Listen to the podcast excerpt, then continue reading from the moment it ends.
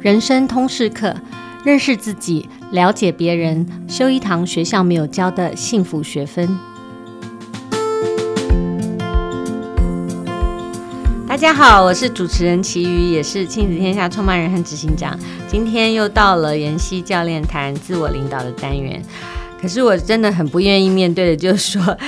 这是妍希教练说，他固定在这个人生通识课单元的最后一集。到底为什么是最后一集？我我觉得非常的扼腕呢。我相信很多每个月等着妍希教练来上线的粉丝朋友们，可能跟我一样啊，说为什么？为什么？为什么要结束呢？那到底是什么原因？哈，那个天问等着，等一下请妍希来回应。那既然是岁末年终啊，不管是不是最后一集，我想等一下我们还会凹妍希教练。呃，讲一讲后续的特别篇。那我想，呃，和妍希在节目里，我们也可以趁这个机会啊，就整理这一年啊，妍希谈的几个重要的主题脉络。我想也当成我们自己的学习跟反思的笔记。那既然是岁末乱谈，我们第一题先请那个妍希先来分享说，诶，当初你会。答应这个 podcast 的邀约，而且我想跟听众朋友们分享说，妍希这个 podcast 的这一整年，他的贡献，他完全是没有任何费用。我们最近才发现，我们没有任何这个正式的议定哈，或者是对价的关系。他其实加入这个 podcast，我相信妍希跟我一样，在做这件事情的时候，那个冲动。背后一定有自己的想完成，或者是想要尝试这件事情背后那个起心动念。那妍希要不要聊聊当时你设定的目标和期待是什么？好，那我首先先跟听众朋友先问候啊啊，因为已经到了岁末，所以现在是在一个很开心的气氛底下去录这个 podcast。虽然我今天是严重感冒加过敏，不过呢，我们就来谈谈说当时为什么会发生这个连约都没有签就开始了。嗯，我我觉得我跟齐瑜是很彼此信任的率性的伙伴。当时提到 podcast，真的是压根儿都没有想到合约，满脑子想的就是说，哎，我们怎么做一件有意义的事情，然后有趣的事情。那想的都是想说说为什么要做这件事呢？那对象是谁？要聊什么？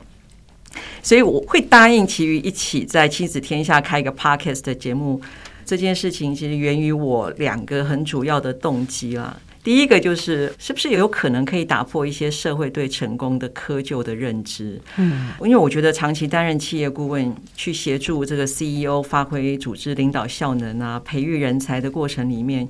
有很多的看见跟反思，无论是职场或者是放大到人生，并不是有好学历就可以搞定一切。那如果没有办法跟他人沟通、合作、互动，没办法处理自己的情绪，再好的学历也没有用，反而高学历可能会变成一种限制你发展的阻碍哦。例如，可能会因为自尊心问到。问题反而不轻易的去举手。那我自己认为说，成功或幸福是很多元样貌的啊，并不是精英思维的人的专利。那我们从小花很多时间在学习那些可以在未来谋生、出人头地的学科技能，不论是学校或者家庭，都并没有提供太多可以探索自己是谁啊，或者去思考在生死既定两端中的这个我的人生要怎么过，想怎么过。也没有花时间去学习到底我要怎么表达、怎么倾听、怎么跟人相处、怎么去处理自己的喜怒哀乐，好像这些都比不上赶快去念书、考上好学校来的重要。所以我会觉得说，当时的一个想法就是，那我们可不可以放松一点、放开一点，让生命多一点多元探索跟发挥的空间，可以去大胆想象，好活出不同的人生样貌。所以。当时齐瑜提出这个开设人生通识课的构想，我就立马答应，因为我觉得，呃，我在企业端，我最清楚企业怎么去 identify 什么叫做高潜力人才，怎么样去培育未来的领导人，所以我很希望把这些看见分享给年轻人、家长和老师们。我觉得，如果能够提供买手日常、柴米油盐酱醋茶的父母有一个时刻，是可以抬头 zoom out 拉开视野。去想想，我们心心念念去栽培孩子，究竟为的是什么？那么我们自己本身想要的幸福又是什么？所以我就觉得这件事情是很值得。那当然，另外一个原因，我也是想挑战自己，给自己创新的机会。因为以我的背景，最直接的想法，我应该出现在其他的 跟这个企业领导管理高度连结的媒体或平台，对，怎么样都不会想到我会是在亲子天下。那也因为这样，因为对象完全不同于我过往的经验，我觉得这也是一个很重要的突破跟创新的机会。其实我们当时在合作这个 podcast 前，最大的 issue 就是这个 TA 的设定，这个乐听众到底是谁的设定。那我想补充，呃，妍希刚刚讲的，我自己觉得很感动，就是说，其实妍希。大部分在他职业生涯里面都是服务所谓这个社会的领导精英，但是因为我们在呃去年跟妍希合作一整年，我们的公司的高阶主管呃妍希有为我们做了呃一系列的一对一的 coaching 哈，但我从妍希的这个 coaching 的过程中，我自己觉得呃获益良多的。并不是过去我们想象中在企业里面得到管理别人的技巧啦，哈等等，而是说我从妍希当时呃让我们所有的这个高阶主管做的那个 Hogan 的 test，其实是从自我认识开始。那所有的管理不是管理别人，而是先看照自己，到底我是谁，我在这里做什么，然后我的愿景，我的北极星是什么，从而来呃看说，那我现在我在哪里，我怎么对标说我要去哪里，我中间有个 gap。该怎么做？我自己都觉得，哎，这个过程我自己获益良多。然后，特别是妍希当时带了我们，呃，做了一堂课，是关于就压力下的自我觉察跟认识啊。那我觉得好像突破盲肠一样，带着你看到说，哦，原来我其实应该这样的，呃，跟。我的团队相处跟沟通啊，从别人的眼光里面获取自己成长的那个养分。那我觉得这个过程让我非常激动，我就觉得哦，我不仅是自己获益，我很想说马上打电话给我在美国的大学的那个儿子女儿们，说告诉他说我学到了什么。然后我也很激动的觉得说啊，如果有更多的父母啊、老师啊，然后可以理解这个历程，然后早一点带孩子开始。认识自己，所谓认识自己，我们谈，因为我们之前谈生涯探索的时候，都很窄化的，把生涯探索就等于说，那你要出去做什么工作？那父母对工作的想象又很窄，所以生涯探索就变成一个好像追逐某些成功样貌很单一的这种成功价值的一个历程。那我总是觉得这样不对，但又说不出什么是对的。直到我看到妍希。带着我们在做这个历程的时候，我感觉到，哎，这里隐隐约有一个方向啊，这是一个对的方向。每一个人都应该可以活出自己的样子，只要他找到自己的北极星哈，然后他每一个人都有自学的能力，只要他知道他要往哪里去。那这个过程是我们形成这个 podcast，当时两个人很激动，讲一直讲一直讲，这样 讲，然后。到底要讲什么？然后每一次在这个开始做这个 podcast 的时候，都感觉是凭着一个热情呢。我每次会想下一次主题是什么？下一次要下一次主题是什么？那我不知道这十集的历程。对妍希来说，像妍希刚刚讲的哈，好像我觉得不只是妍希有自我突破，我也是啊，我我也不是专业主持人，我每一次 要谈这个题目都是脑袋一片空白，想说啊，那我要跟妍希谈什么才会对听众有帮助？然后我的听众到底是谁？我们也是在这个摸索的过程中，自己学习跟实践成长心态，从每一次每一次中学习进步哈，没错。那妍希自己在这个过程中，你觉得最大的发现或者收获是什么？我觉得刚开始哦，真的是超痛苦的，因为 然后很痛苦的时候，又会想到说，哎，又是我自己答应的哦，又怪不得别人。那个痛苦是因为不知道自己在跟谁说话，对，就说我并不是那种。一股脑说，好像我有很多对的东西，我一定要告诉你们，你们一定要听。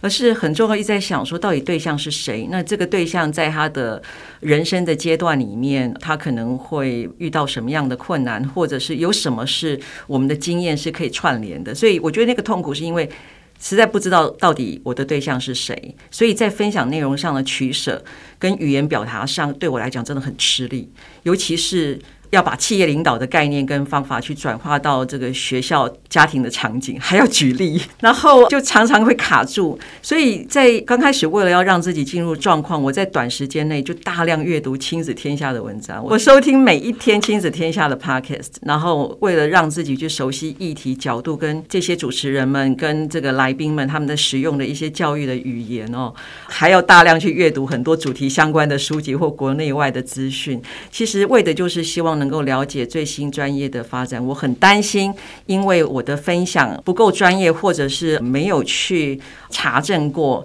然后就 deliver 了一个 message 给我们的听众，我就觉得这个是很罪过的事情。所以我真的花了很多的心思。那每一集我们大约聊了三十三分钟左右，可是事前准备的花的时间真的是无以计数。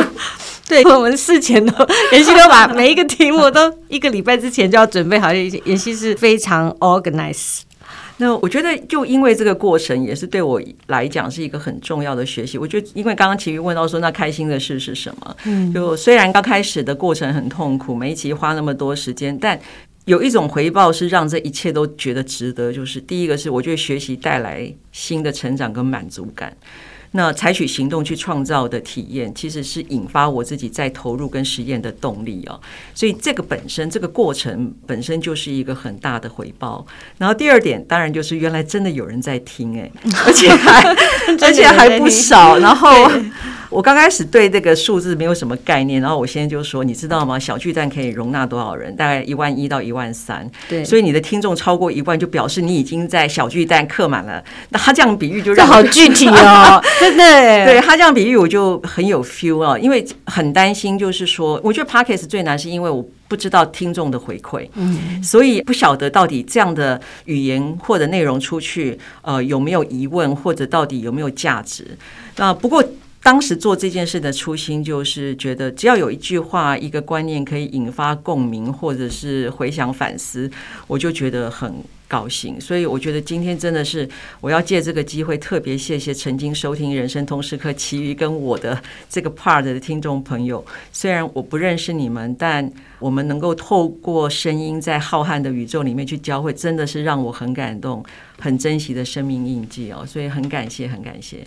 我我可以补充一下，妍希，当我们讲到这个听众的困惑的时候，我自己后来也觉得在这个部分有很大的收获，因为我又突然释然了，发现说，因为我一开始在准备访纲的时候，我也是很焦灼的说，哎，我我应该问什么问题才可以把妍希在企业使用的那些情境跟语言啊，面向所谓的爸妈或者是有小孩的父母啊、家庭啊，还有。呃，教师或学校，但是后来我发现，当这个听众非常稳定的成长，而且他就是应该是有一群为数不少的人，一万多的人，他就是定期收听，然后那些人的样貌，有些人私下跟我讲他们在听的时候，我也觉得哎，很有意思，就是说，其实我可以稍微放松一点。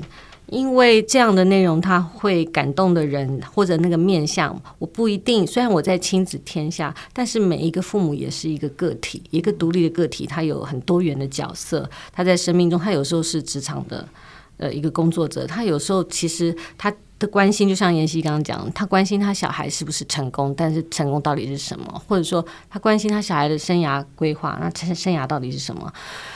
他不一定是从一个很窄的父母的这个角色去看的，就像妍希那时候，我觉得妍希之前就讲过这句话，就是说，哎，好像每个月有一个时刻啊，我们可以让每天忙于他的生活现实的这个爸爸妈妈，在这个角色里面，有时候被困住啊的时候，他可以抬头看一看，说，哦，如果我关心那个未来，那未来到底是什么？好，怎么样抬头看一看，有一个 run out 的时刻去看一下，哎，这个世界的样子，然后跟自己内在的某一些呃自我对话。我觉得这个发现让我突然觉得，哎，放松了，没关系，都可以的，这个也可以谈，那个也可以谈，不一定说，哎，好像家长就是变成一个。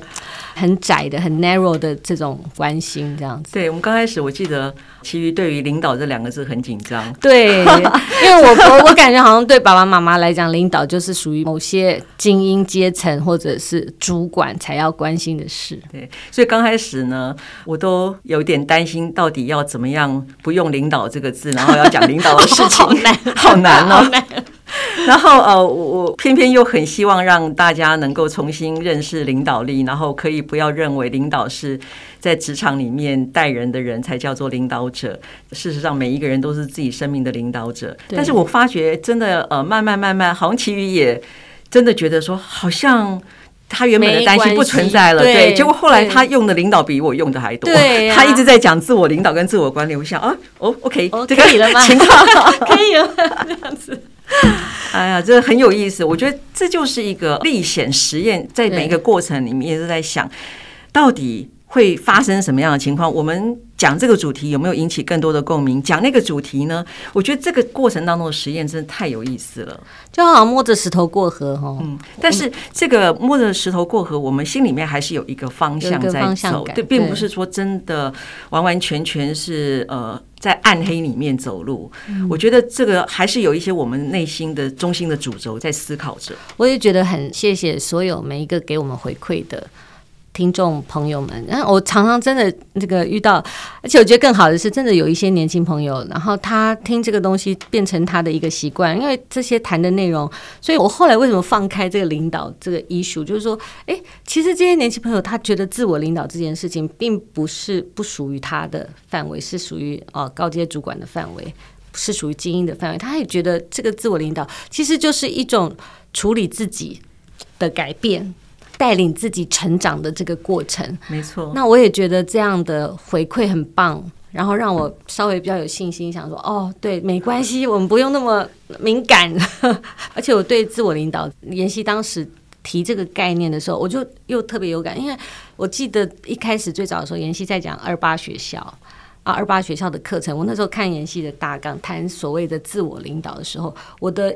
意向上还是觉得它是一个非常企业导向的东西，可是我后来渐渐跟妍希谈了，就是了解妍希在逐步推进的这个概念里面，不管是情绪管理啊，或者是沟通啊，或者与人相处，或者是自我设定目标、完成目标这件事，我真的觉得很棒。那那个自我领导其实是每一个人。我记得妍希刚开始谈这个概念的时候，他就觉得说他想要推广所谓的自我领导是每一个人。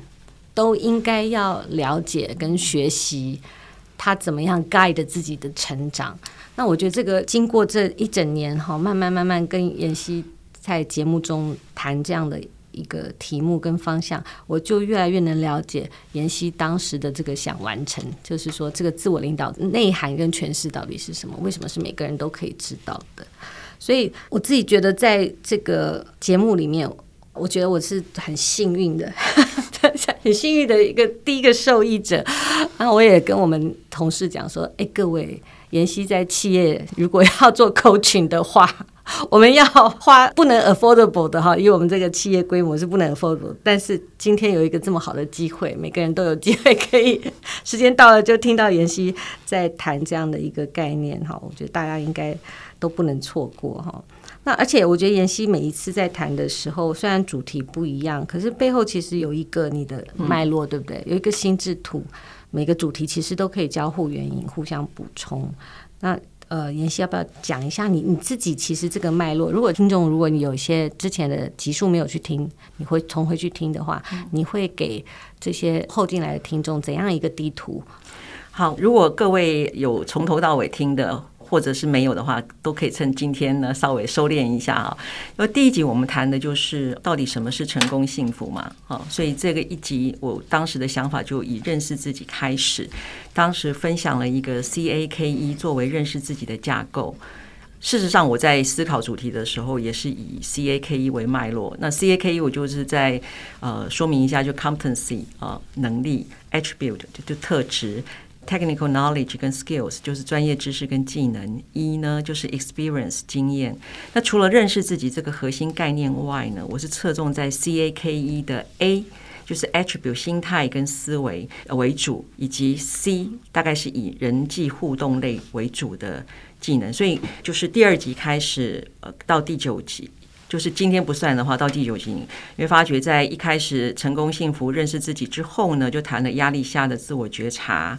然后谈了成长心态啊，还有谈了就是，我觉得在我们台湾的社会，因为从小念书要乖学生，所以很容易会出现的完美主义的这种情形啊。那到底它会带来两面啊，正面跟负面，还有安静离职哈。那我这几个角度大概都是 focus 在 CAKE 的 A，就是属于心态思维这一块为多。然后呢，C 的部分，C 就是技能啊、呃、能力这一块，我们有谈了 SBI 的回馈，SBI 的回馈，它等于也是一种沟通的一环。如果我们想要跟啊孩子怎么去沟通，让他知道我们的感受，那我们如何具体的让他知道？那个 S 就是 situation 嘛，B 就是 behavior 嘛、嗯、，I 就是 impact。那在企业也可以用得到。然后 C 的部分，除了 SBI 的回馈之外，我们也谈了时间管理。冲突管理，还有情绪管理，所以回到 C A K E 环扣，我都 focus 在 C 跟 A 的部分，因为 K 是属于专业技能，我们就不会谈。嗯嗯、那经验的部分就必须让每一个人自己去大胆的去探索嘛。所以当时的脉络大概是这样，我就觉得说，把几个很重要，在职场里面看到的一个情绪的沟通的，还有自我觉察跟心态，这些都是在职场里面经常会。成为一个人的绊脚石，嗯，其实是非常非常重要的东西，可是是严重的被忽略在我们的教育体系里面，或者是大家的 focus 都是在于你今天考试考几分，但是沟通这个里面有没有分数可以打，嗯，情绪管理有没有分数可以打，所以这是我最重要的初衷，就是希望大家真的知道，职场不是你想象那样书读好就好的，对。绝对不是，还有很多除了学历之外，你的学习都要从零开始。真的是你如何跟别人互动，你怎么帮助自己去过渡每一次的挑战跟这种逆境。这样的东西是真正能够帮助你，呃，所谓的出人头地啊。我讲出人头地，不是说你要功成名就，而是你真的能够去活出一个很开阔或者是很丰富的人生。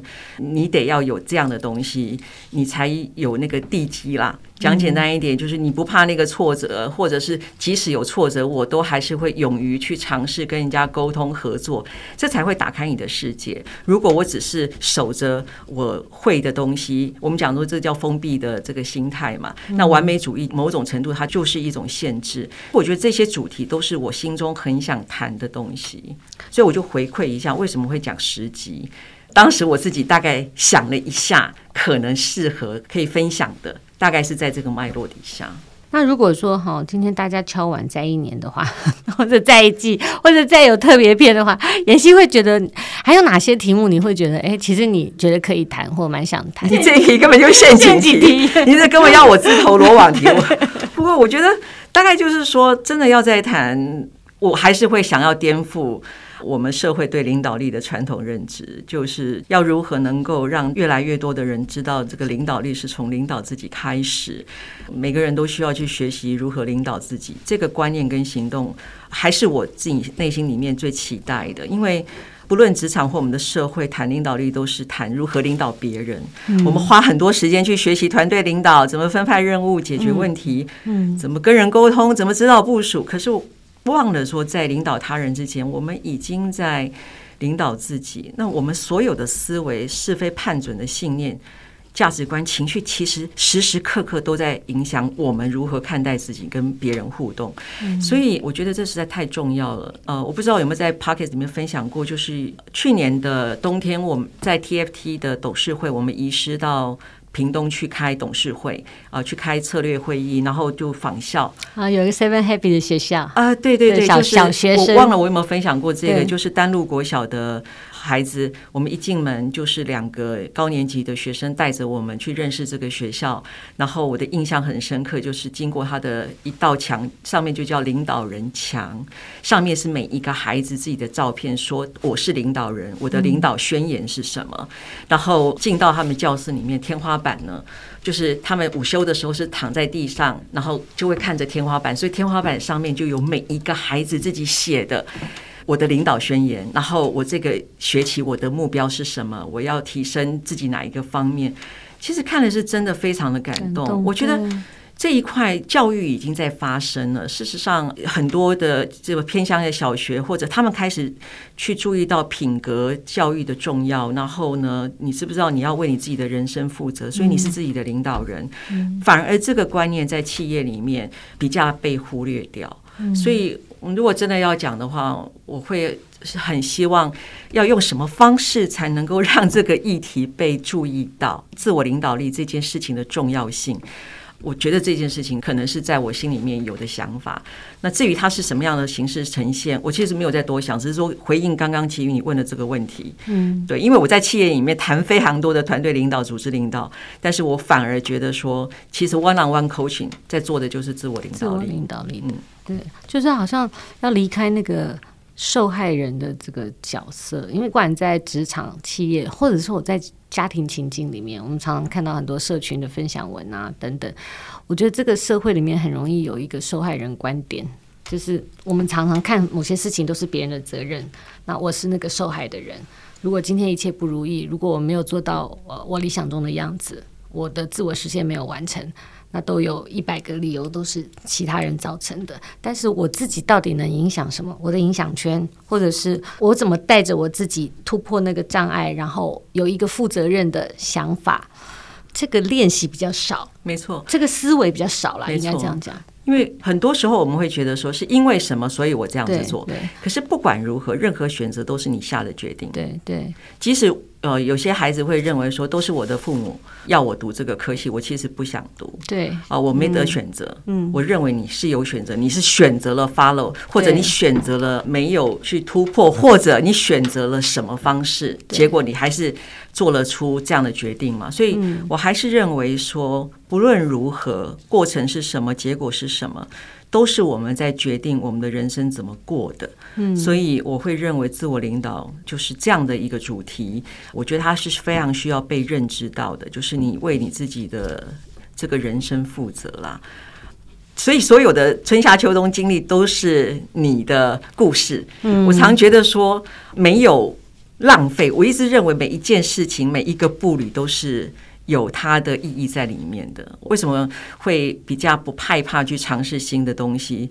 因为我认为你有没有得到保障，都是你自己决定的。就是那个际遇有没有意义，是你的诠释，是你怎么看这件事情的观点，而不是那个事件本身存在好还是坏。嗯，所以为什么会一直很希望能够鼓励大家？就是我上次好像看到一句话，就讲说，既然人生哦，最终你都会失去它。你何不勇敢一点去冒险？就是我们最后都会离开这个世界，嗯、这个生命你早晚都会失去它的。那你何不勇敢一点去冒险？我觉得这个很有意思。嗯，就是其实这个没有白活的一次际遇，任何你选择去遭遇的事情都会有 lesson。如果你愿意打开你的呃心房去看，说这个经验的。收获是什么？历练是什么？学习是什么？都会带来不同的累积，或者是不同的丰富的角度。不过这个话，我想大家也不是今天第一次听到了。我是，但是我真的是觉得说，如果当你在挫折当中、不愉快的经验当中，都能够记得再回问自己，就是我在这里面可以看到什么是有助于我在未来可以成长我的养分跟肌肉。我总觉得，就是那一句话跟那个念头的转念，是可以帮助你自己获得价值的。嗯，对。虽然这是老生常谈，虽然我们在际遇当中确实会很难过，但是当难过过后，你还能够再问自己一句这样的话，就是我从这里面看到了些什么是有助于我的，而不是只是说啊，好，我再也不要相信别人了，这些人都是坏人，就是受害者的心态。如果你能够为自己选择一个能够帮助你的这个力量。的话，那会是什么？所以我总觉得说，你可以有各种负面的情绪没有关系，那是一个经历。但是，当你经历完这些情绪完了以后，你能不能为自己带来一个很重要的价值跟力量？我那个是你可以决定的。所以那个呃，我觉得下次应该帮妍希做一个特别篇，我们可以谈选择，因为我记得我们曾经讲过，我们想要谈选择这件事情，因为这是一个蛮重要的核心嘛，我们都还没有，今年还没有做过。我们曾经想要谈选择，想要谈迷惘，对，因为实在看到好多迷惘哦，不管我在。跟年轻人接触，或者是说之前我们谈到说很多在谈未来，其实静下心来，他们都会说我对于未来真的是很迷惘。不过这真好难谈。那这样好不好？我们在节目里试着看看，想要敲碗跟 uncle 的听众们，如果你也对选择、对于迷惘哈这样的一个题目感到有感，那你们想要。提问的是什么？你觉得可以提出你遇到的情境，或者你很好奇想要知道的关于选择这样的一个题目下，大家想要请妍希解惑的。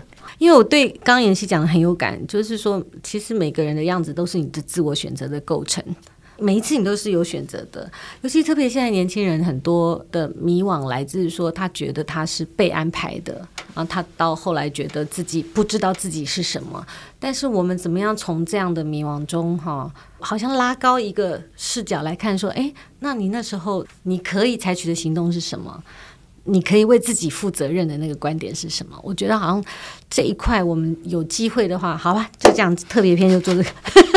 请大家在许愿池留言哦，那个我们加码彩蛋，然后跟大家谈谈这个我们一直想谈都没谈成的这样的一个题目跟方向。那我自己还准备了一个加码彩蛋，你知道，就是像那个 就是节目总要有 uncle 曲的概念，所以我有我自己有事前准备一个加码彩蛋，想请妍希谈的一个主题，是我自己个人哈非常好奇，就是谈。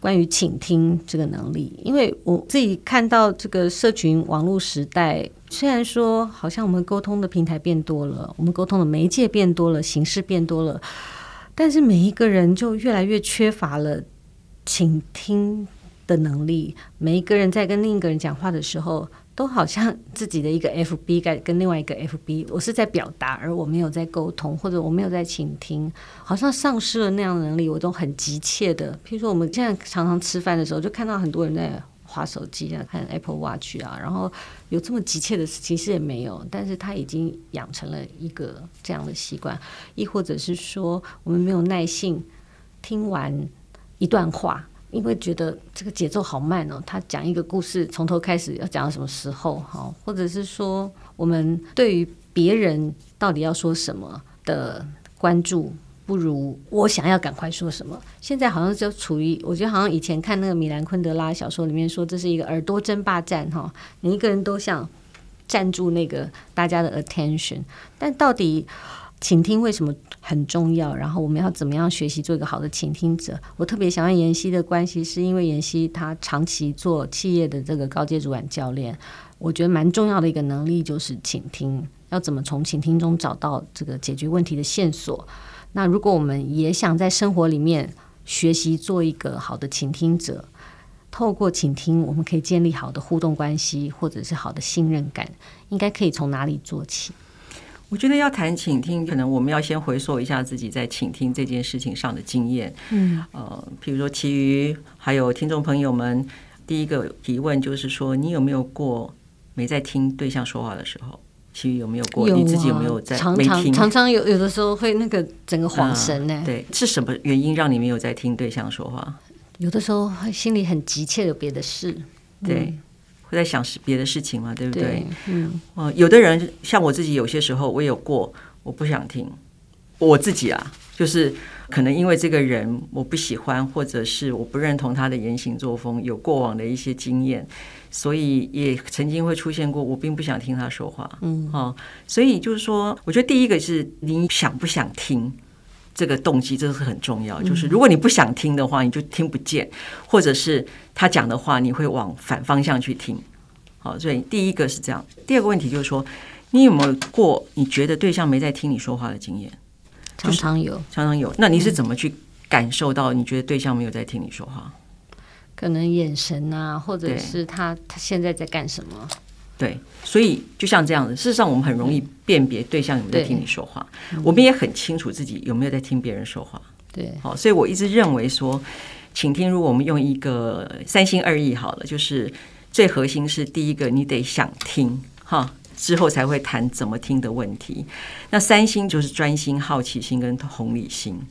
当你想听的时候，这个想听就会帮助你专心听。嗯，我觉得想听是最重要的一个基底。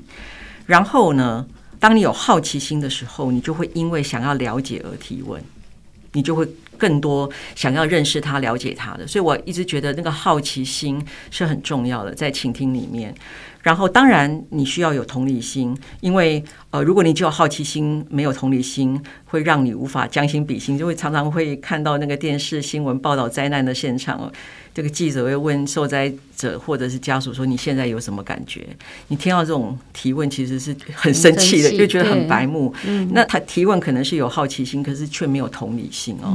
那二意是什么呢？就是诚意。我觉得诚意要讲的是说，表达我对对象的重视跟诚意，所以我会播出时间，放下我手边的事情，或者我会记得之前对象跟我提过什么事情。还有我自己曾经在对话当中承诺对象什么事情，我跟他谈完之后，我有没有履行？这个诚意，它可能会发生在我们对话的之前、过程当中跟之后。这个信任的关系不是只有在谈话的当刻，如果我们要拉长一点，是一个我们在共事的这个职场里面，或者是家庭关系里面，它不会只是那个单点而已哈。所以，请听有之前要做的事情，中间过程跟之后的事情。那第二个就是意涵，意涵意思就是听到对象在说什么。呃，我们在讲说听，基本上有三个主要的东西，就是第一个是内容，内容就是他说了什么。第二个就是情绪，也就是他在说这个话的时候，你有没有感受到对象的情绪是什么？第三个才会想，哎，那他究竟在跟我说什么，在表达什么？那这个就叫遗憾。所以，像太太如果问老公说，哎，你肚子会饿吗？你想不想吃东西？那你看这个语气，你觉得他在问什么？嗯，他想找一个一起吃东西。其实他他自己想吃，对，所以他说，你会不会肚子 饿？你想不想吃东西？如果他的语气是像我这样，然后眼睛发亮的问：“哎，你想不想吃东西啊？”结果老公如果很白目的说：“我肚子不饿，我吃得很饱。”那这个老婆 可能会觉得你太不沮丧，对你太不了解我了。所以呃，我觉得像刚刚讲的三心二意，都是在一个很重要的前提，就是我很想。听对方，我愿意倾听的情况之下，这些能够帮助你去做好倾听。那我在进行企业的一对一教练，因为这是工作，客户是付费。为了是你的专业，他相信跟你的对话对他的领导有帮助，不管是自我领导或领导团队。所以我自己本身我就必须确保我自己是专业的。那这个专业包含我必须对领导力的了解是与时俱进的，我必须对客户的情况是了解的，所以我得要事先去 study 客户所处产业的环境变化、公司的文化或者他年度的重点、目前碰到的这个挑战。那对于我指导的对象的了解，所以我们在一开始为什么会做一些评量，就是要帮助。他认识他自己，帮助我了解他。那这个过程里面，在刚开始，我们都要花很多的时间去了解对象，他对自己的期待，跟啊目前碰到的他想要谈的一些挑战。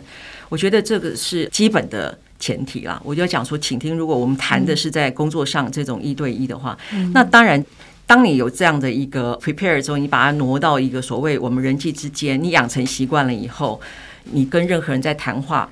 只要你想听的话，我一直认为，只要你想听，嗯，事实上技巧都不是问题，嗯，最怕的是对象我没有觉得我想要听，嗯，他讲，嗯，我都懂了，我听过了，也有可能，我听过好多遍了，也有可能。又来了，这样。对，就是他停留在那个表面，并没有想要去了解，嗯，对这个人没有好奇心，或者是对他谈的东西没有兴趣，嗯，对。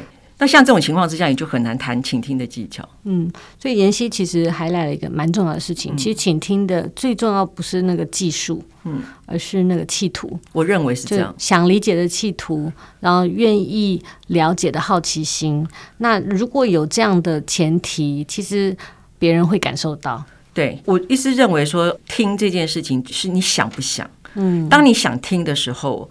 我觉得问题不大，嗯，不需要说要什么重复对方 summary 什么，就是说它其实并不是跟技巧有关。有一种情况是说，我想要学习让对象知道我在倾听，还有我透过提问也帮助自己专心。嗯，他可能会有个阶段是在训练自己，嗯，嗯，因为怕自己听了以后哇，然后到最后就散掉了。可能对象他一连串讲了很多了，我没有受过训练，我听完以后我也忘了。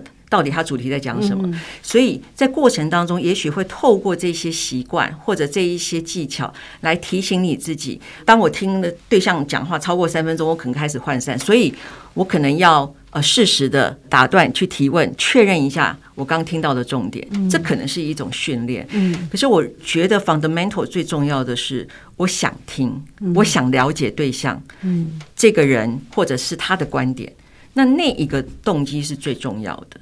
提问事实上都是在帮助我们。第一个，我要确认我听到的是不是我理解的。嗯，你讲的是不是我所理解的？对，所以那个技巧，它有它的意义，但我不认为它是最重要的。可是也有一种情况，就是说他会先学习，透过学习这些动作来帮助自己专注。嗯，所以他某种程度也可以通过这样子的技巧去帮助自己比较 focus 在当下，也有可能。嗯，不过我还是觉得。